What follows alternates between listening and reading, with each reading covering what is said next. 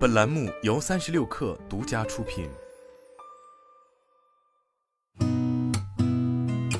八点一刻，听互联网圈的新鲜事儿。今天是二零二三年四月十八号，星期二，早上好，我是金盛。在二零二三 Time Day 腾讯智慧出行技术开放日上，腾讯全面展示了车云一体领域的技术和产品体系。同时，面向城市级智能驾驶场景，腾讯推出了 HDR 轻量级高精数据产品，预计二零二三年底将覆盖五十座城市。三十六氪获悉，华为发布 Nova 十一系列，Nova 十一系列两千四百九十九元起售，Pro 版本三千四百九十九元起售。据介绍，该系列屏幕搭载昆仑玻璃，支持一百瓦超级快充，搭载双向北斗卫星消息，无地面网络信号时也可向外界发送信息。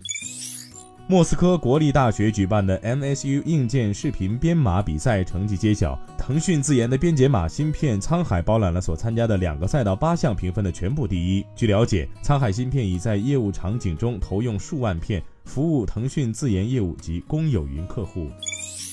音视频 SaaS 上市公司百家云宣布，公司将正式推出应用于多个垂直行业及场景的人工智能生成内容及视频解决方案。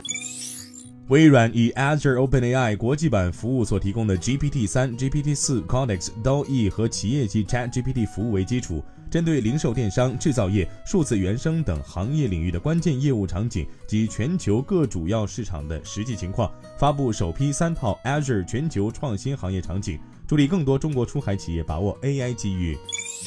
据外媒报道，ChatGPT 和高级人工智能在欧洲面临新的进一步监管。高盛将推出网络版和安卓版 Visual Structuring，将 VS 工具功能扩展到股票、加密货币和贵金属领域。今天咱们就先聊到这儿，我是金盛，八点一刻，咱们明天见。